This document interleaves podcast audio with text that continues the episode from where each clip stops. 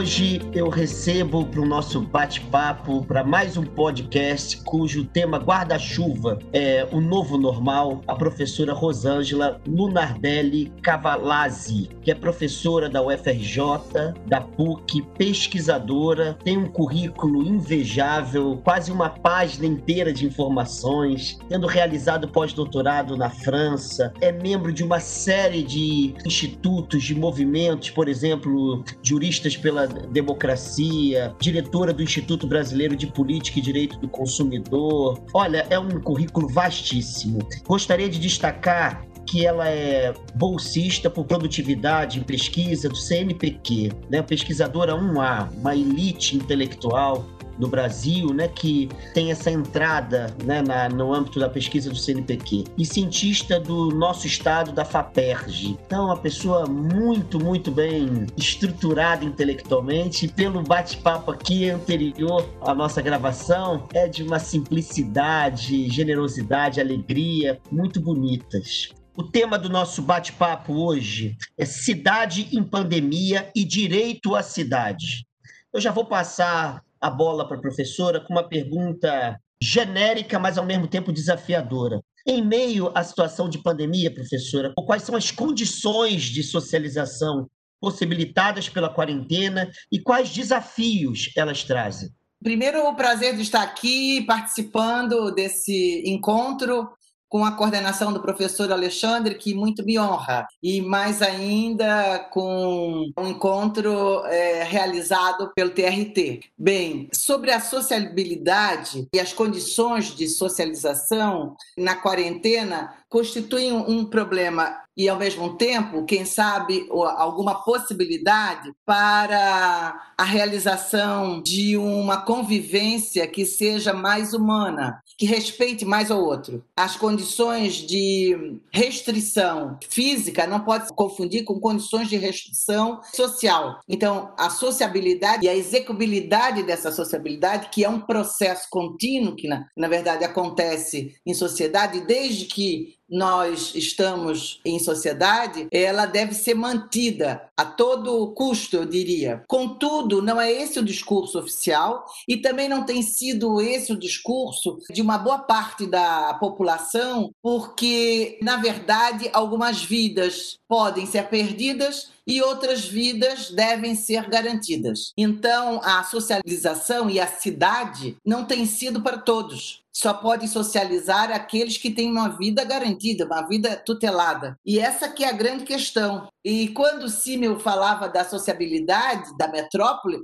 e isso lá no século passado, né, ele faz uma reflexão justamente de um condicionamento das pessoas que estão numa metrópole, que inclusive tem que buscar um lugar, eu diria quase que como um lugar de dispersão, um lugar onde eles se protegem dessa demanda e dessas amarras dessa grande cidade, que vai, vamos dizer assim, interferir de uma forma muito clara na subjetividade. E o homem da metrópole, o homem que não é do interior, o homem que não que não está entre os seus amigos, é um homem que tem que se cuidar, eu diria, né? Não, essas não são as palavras do Simeon, naturalmente, mas numa tradução livre aqui, então, esse homem que tem que se cuidar, quando ele a, a, adquire ou, ou, assume uma posição ou uma atitude blazer, como diria Simeon, na verdade não é uma atitude de indiferença. Eu não compreendo como uma atitude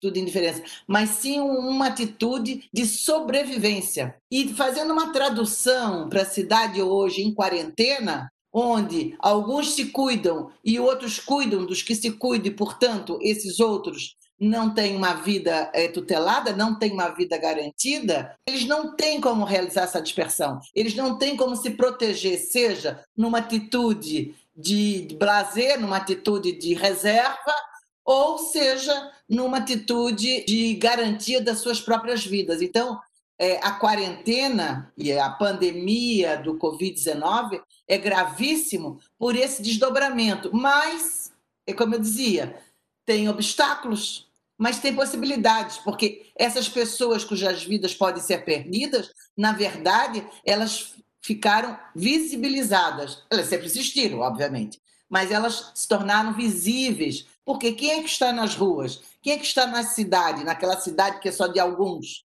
Não é dos pobres, não é dos serviços, eh, dos, de quem realiza os serviços essenciais. Quem está na cidade é o Covid e quem realiza os serviços essenciais. E aí eles apareceram, e aí eles emergiram. Esse, essa, eu diria, é a grande possibilidade da quarentena. Professora, isso me lembrou muita coisa. Me lembrou ah, o título da obra da Judith Butler, né, que foi traduzido para o Brasil, Bodies That Matter, né, na introdução da, da obra. É impressionante que ela coloca exatamente esse lugar daquelas vidas que a gente vê que são vivas, mas não são plenamente vidas e que dificilmente aparecem, mas em certas situações aparecem, né, porque elas podem ser descartadas porque elas são vidas, mas não são plenamente vivas. Mas Agora, essa situação de quarentena, a senhora falou, eu na hora abri, é, me, me, lembrei dessas páginas da Judith Butler. Elas aparecem como podendo ser descartadas, mas não são choradas, né? Grievable em inglês,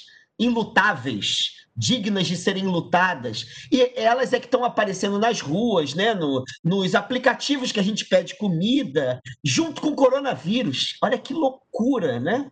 Então, eu vou passar uma segunda questão para a senhora há um problema de, de acesso e de direito à cidade. A senhora está dizendo que a cidade não é para todo mundo, mas muita gente trabalha ali na cidade, opera na cidade, mas não pode, muitas aspas aqui que eu vou falar, exercer plenamente a cidadania porque não tem o seu lugar, de alguma maneira, cuidado, salvaguardado, um espaço pleno de cidadania em meio a essa cidade que a pessoa mesmo vive, ajuda a construir, mas pode ser descartada. Então, no meio dessa restrição do convívio, que para alguns é quase que uma dádiva e para outros é uma impossibilidade, qual o novo lugar das trocas? Como que isso aparece nessa nova situação? Numa sociedade, Alexandre, de mercado, a troca é imanente, assim como o coronavírus 19, né? Mas, é, para além disso, se pensarmos na troca não só com o eixo do mercado, né? não só com o eixo dessa conjuntura de, de política neoliberal onde nós estamos situados, nós podemos pensar na troca é, numa outra perspectiva, quer dizer, produzir um sentido para a troca é, em relação à solidariedade. Então, os candidatos a cidadão, os pobres, sempre foram no Brasil candidato a cidadão. Dificilmente eles chegam a cidadão. Obviamente que você tem direitos que são garantidos constitucionalmente, o direito à cidade, do ponto de vista normativo, é um feixe de direitos, de direitos sociais é, fundamentais, então previstos na Constituição. Contudo, no mercado, esse consumidor e esse consumidor da cidade e esse sujeito que vive na cidade, ele sempre está numa posição de candidato a cidadão. Mas entre os seus, e aí eu tenho que lembrar que essa cidade, por exemplo, Rio de Janeiro, Rio de Janeiro não é cidade-centro, mais bairros e mais favela. Rio de Janeiro é tudo isso. Favela é cidade. Favela não se torna cidade. Favela é, é cidade. E na favela nós vamos encontrar uma troca ou um sistema de trocas. Não vou aí interiorizar com conceitos outros. E seria da solidariedade. Nós vamos encontrar solidariedade verdadeira. Eu sei que não existe uma verdade única, mas uma solidariedade real, concreta, que se realiza e que Milton Santos chamaria de solidariedade horizontal, se não me engano. Ou seja, efetivamente existe um encontro entre as pessoas e uma relação de reconhecimento e identidade e de proteção. E isto não acontece é, na cidade, vamos dizer, oficial, não é? Senão, eu não gosto de fazer essa dicotomia, mas às vezes para efeito de compreensão é melhor, ou seja, a cidade que alguns chamam de legal ou formal, embora agora ela esteja preocupada com a saúde de quem é, realiza os serviços essenciais, na verdade não é uma preocupação real, é uma preocupação indireta, é uma preocupação egoísta, né? Por quê? Porque os seus familiares podem é, ser preservados e, e ter um luto enquanto que o outro não tem um luto, como você mesmo lembrou, Abato, em relação a essas vidas que podem ser perdidas. Né? Então, eu acho que o, que o lugar da troca, eu gostaria que fosse, ainda não é, predominantemente seria o lugar onde nós pudéssemos realizar essa solidariedade, que já vem sendo realizada desde sempre nas favelas, por exemplo, entre os pobres, coisa que pouca gente observa e que agora está mais visível, eu diria. Excelente questão, caramba. Eu tinha recebido um material da senhora e tem uma expressão que me chamou a atenção para a gente discutir aqui, que é a não fruição da cidade. Santo Agostinho diz, em, me lembro de cabeça, de dois livros dele, a diferença entre usar e, e fruir. Só que ele chama em latim fruir, fruição. E ele falava que amar uma coisa por si própria e gozar dela por si própria. Quando eu li essa expressão da senhora, não fruição da cidade, é como se algumas pessoas ou grupos não pudessem gozar de algo por si próprio, né? Na, na, na, amar algo por si próprio e gozar de algo por si próprio, no caso de Santo Agostinho. E isso me chamou a atenção. E eu queria repassar essa questão, porque a senhora logo depois coloca uma pergunta: urbanismo inventado, eu queria saber que urbanismo inventado é esse e que não fruição da cidade é essa que de alguma maneira estabiliza-nos socialmente. Alexandre, na verdade, são, são questões que ainda fazem parte da nossa eh, reflexão no cotidiano e que eu diria que ainda são páginas em construção, né? como, como se diz eh, comumente. Na verdade, não são ideias prontas, são, são questões levantadas. Você lembrando de Santo Agostinho, cada um com a sua formação, né? E eu lembrando do campo jurídico, né? Minha formação é civilista. Então, a primeira coisa que se aprende é sobre as faculdades do proprietário, né? Faculdades do proprietário. E entre as faculdades do proprietário, usar, gozar e dispor, ou gozar e fruir, né? E, obviamente, que nós estamos aqui falando muito além das faculdades do proprietário, que nós estamos falando de uma cidade que deve cumprir a função social prevista na Constituição e retomada no Estatuto da Cidade, que é um microsistema, né? Para estabelecer relações entre pessoas vulneráveis, né? Não, nós estamos entre iguais, obviamente. E essa fruição, eu acho que ela tem que fazer uma conexão com a função social da cidade. Quer dizer, eu uso a minha propriedade segundo a função social. Não é apenas uma limitação dos, das minhas faculdades como proprietário. E tenho que é, pensar muito mais é na função social da posse. É essa cidade onde nós vamos encontrar as trocas solidárias, né? as trocas baseadas na solidariedade, melhor dizendo.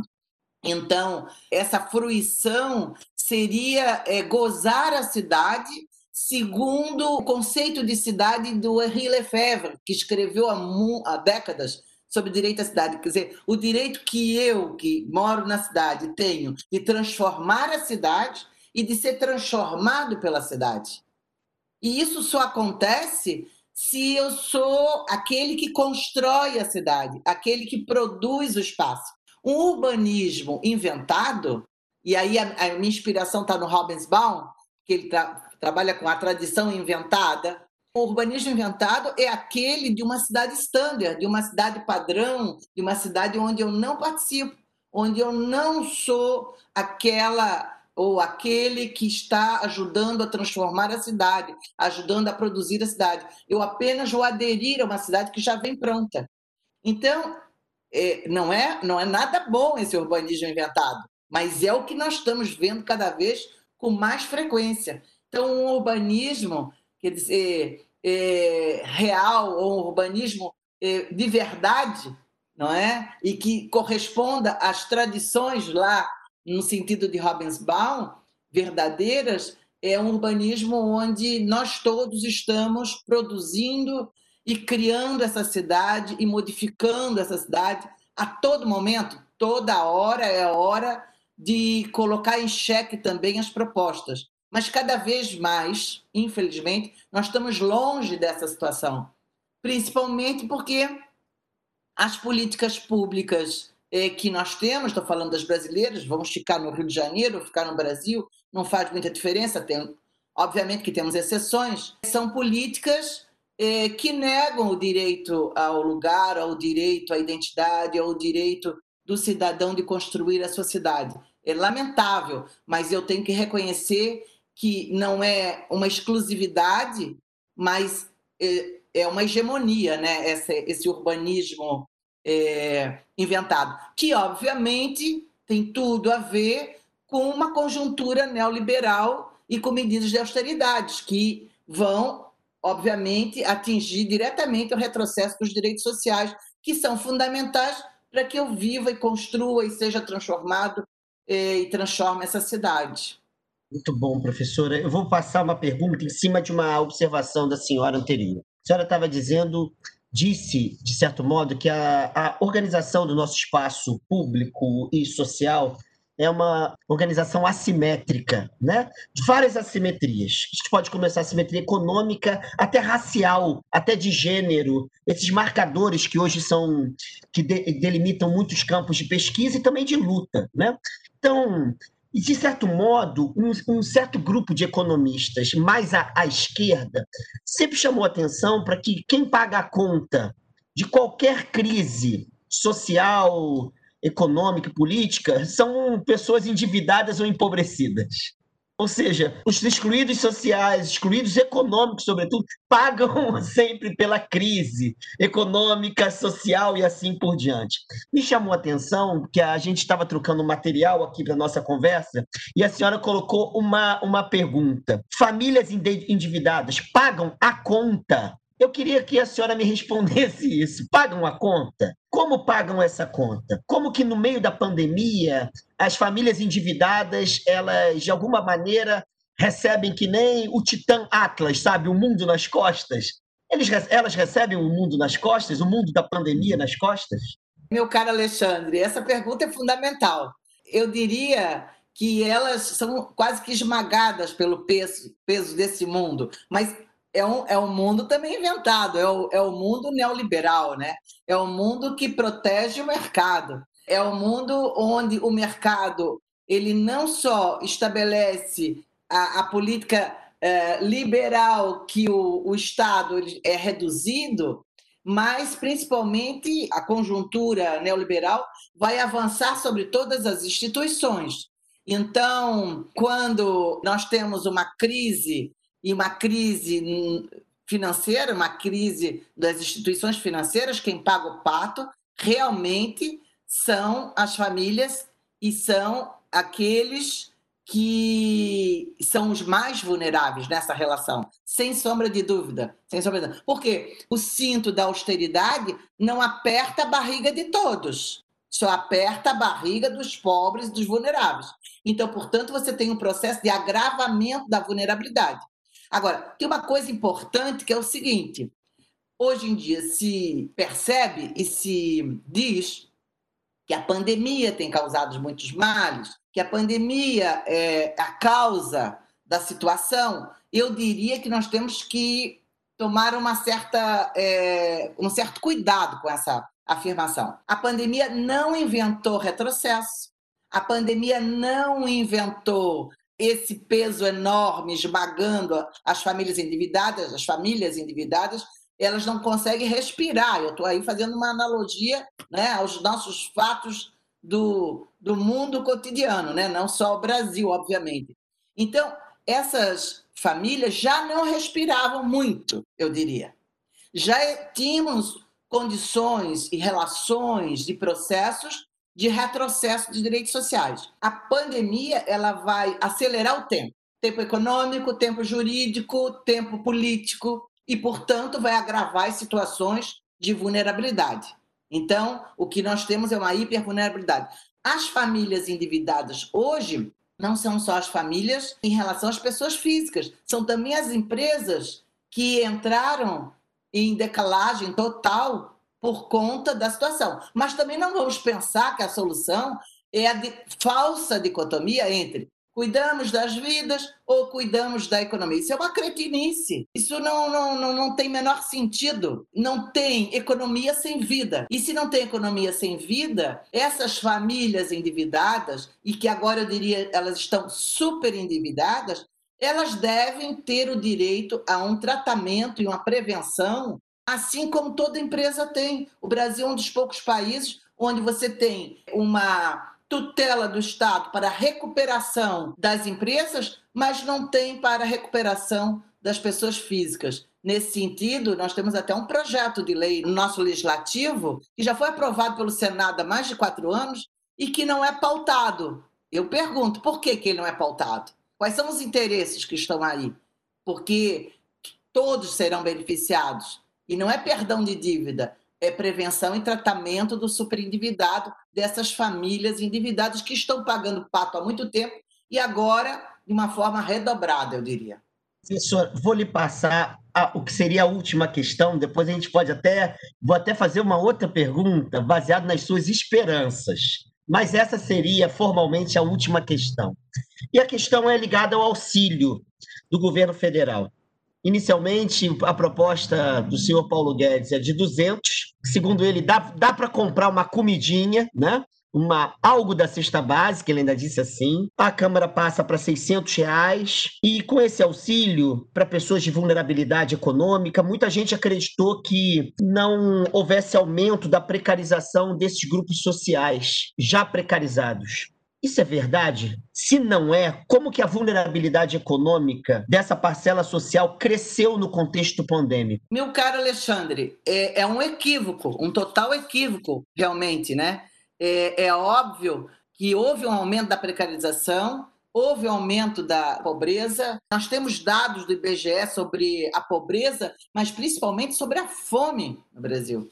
É, o que nós temos hoje é uma falta da cobertura da segurança alimentar, que só teve um, vamos dizer assim, uma, um momento melhor por volta de 2013 e que então houve, é, vamos dizer assim, uma política pública de proteção. Mas atualmente nós temos uma, segundo o IBGE, uma relação muito cruel onde mais de 10 milhões de brasileiros vivem numa situação de pobreza, não têm o que comer. Então, quem não tem consciência dessa realidade do Brasil, ou não mora aqui, ou não quer, não quer ver o que, o que é óbvio. Portanto, esse valor, ou esse auxílio, ou nome que se queira dar, não é? é do governo federal, e que ora 200, ora 300, ora 600, e agora parece que vai virar poeira, não é? É, na verdade, é essencial para preservar o mínimo existencial. O resto é a vivre. O mínimo existencial é o que o sujeito precisa para sobreviver. Tem que ter um teto, tem que ter uma alimentação, tem que conseguir pagar os remédios, isso já nem se fala. Nós não podemos esquecer que no Brasil nunca se instalou a política, política do bem-estar social, ou seja, uma garantia da moradia, uma garantia é, é, da saúde e uma garantia da educação.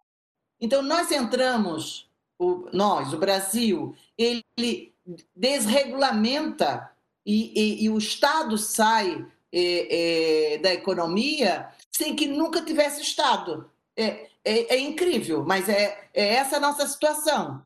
Portanto, é gravíssimo e deve ser mantido e aumentado. É, deveria ter sido pelo menos o valor, deveria ter sido pelo menos o salário mínimo, que já é um valor muito irrisório. Então, 600 reais também é ridículo, mas menos mal, eu diria.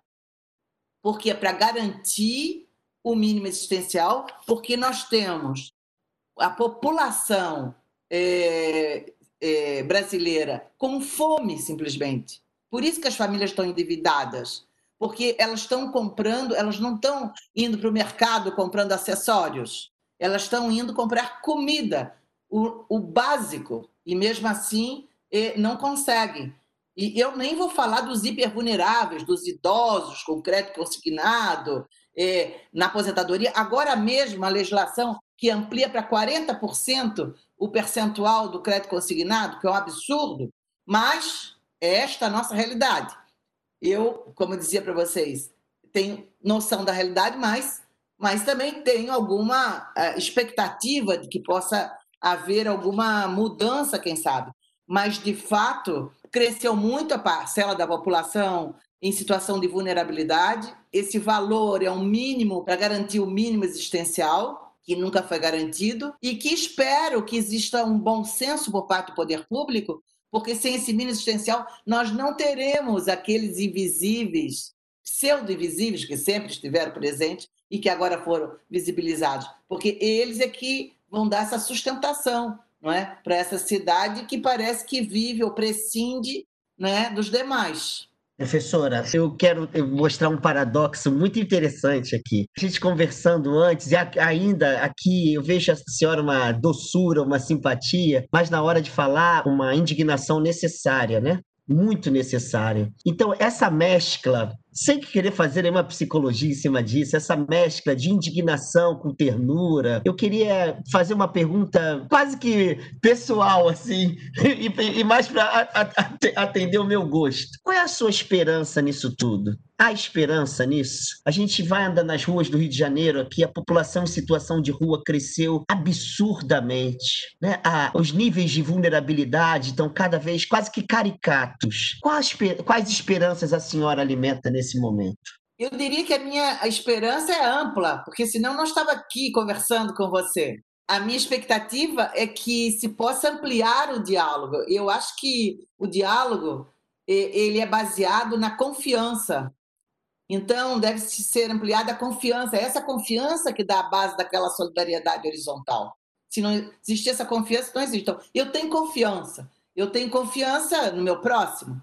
Eu também sou desconfiada, obviamente, sou humana, bem humana, não é? Mas, no cômputo geral, na soma das diferenças, como diria o, o Rousseau, na soma das diferenças, eu acho que o saldo pode ser de confiança, porque os homens, eles são seres políticos e, e sociais, pelo óbvio, e eles, eles querem uma coisa muito simples: eles querem viver. Não é simples viver? É simples. Então nós temos que estar aqui e cada um não só fazendo a sua parte, mas muito mais que a sua parte. Né? Só a sua parte não é suficiente, não é? No sentido de que essa solidariedade se amplie e que eu possa de fato reconhecer uma alteridade reconhecer é, a partir do outro. E reconhecer a partir do outro é saber que somos diferentes e que essa pluralidade tem que ser respeitada a qualquer que seja, a qualquer custo. E isso significa uma palavra, que é liberdade.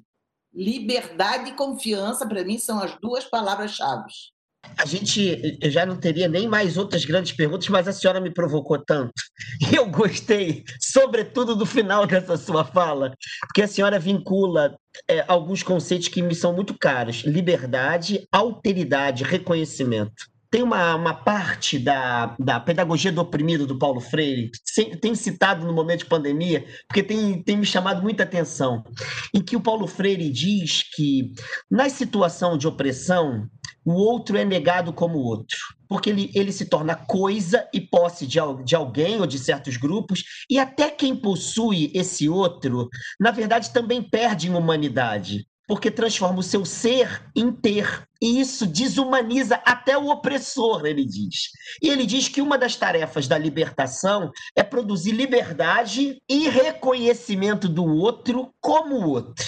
Então me parece que todo esse nosso bate-papo ele vai quase que colimando para um certo lugar que seria que é preciso pensar formas de resistência para produzir o outro como outro, fora desses esquemas de subalternização, invisibilidade, opressão continuada. A senhora, assim, é uma, é uma, é uma curiosidade minha. Quais tipos de, de, de resistência a senhora acha que seriam interessantes para a gente produzir? Reconhecimento da alteridade e liberdade. Diria que eu procuro praticar o pluralismo emancipatório. Eu estou aí lembrando de um amigo é, queridíssimo, que é Carlos Volkmer, que trabalha muito isso, né? E conceito de pluralismo. Eu também trabalhei muito conceito de pluralismo na minha tese. Então, é, eu acho que esse é o caminho, né? Esse reconhecimento que é da resistência, né? Ah, eu, eu, eu citei o Lefebvre, Direito à Cidade, tem que citar Cidades Rebeldes, do David Harvey também, né? Então, não tem outro caminho que não seja a, a emancipação